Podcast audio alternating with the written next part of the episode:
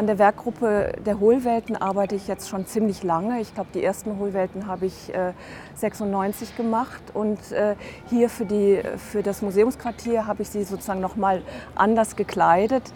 Ich habe eine orange und eine pinkfarbene Hohlwelthülle gemacht und das vor allen Dingen im Dialog mit den, mit den grünen Enzis, die sich hier auf diesem Platz befinden.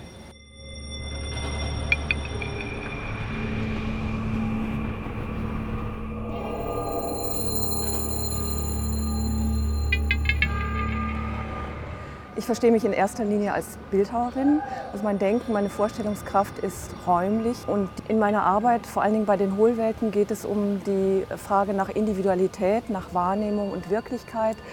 Äh, und die Wirklichkeit ist ja etwas, was man sehr individuell, sehr subjektiv empfindet. Die innere Vorstellungswelt basiert eigentlich auf dem, was man im Äußeren wahrnimmt, äh, was jeder Einzelne für sich wahrnimmt. Und jeder Einzelne nimmt ja etwas anderes wahr oder nimmt die Dinge in anderer Form wahr.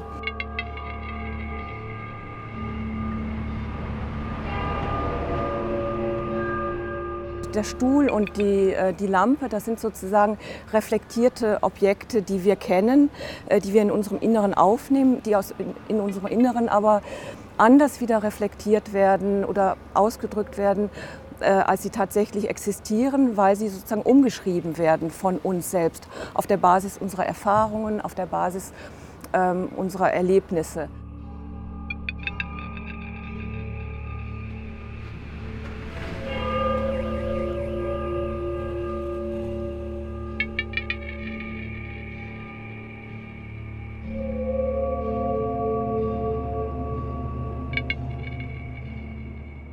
Also äh, das Museumsquartier, diese Artbox ist für, für diese Arbeiten ein wunderbarer ähm, Präsentationsort, äh, weil wir nicht nur die Hohlwelten haben, die Kugeln haben, äh, die ineinander eindringen äh, optisch, sondern man hat auch den Außenraum, man hat die Spiegelungen auf dem Glas der Artbox, man sieht sozusagen das ganze Umfeld.